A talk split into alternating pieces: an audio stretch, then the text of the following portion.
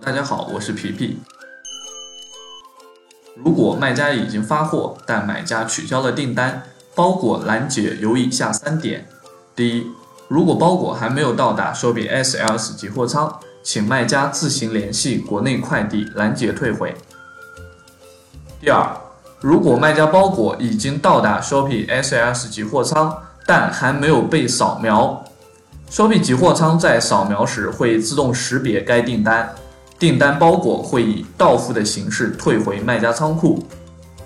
第三，如果卖家包裹已经到达 Shopee SLS 集货仓，并且已经被仓库扫描，那么该笔订单将无法退回。感谢您的收听，我们下期再见。在下买新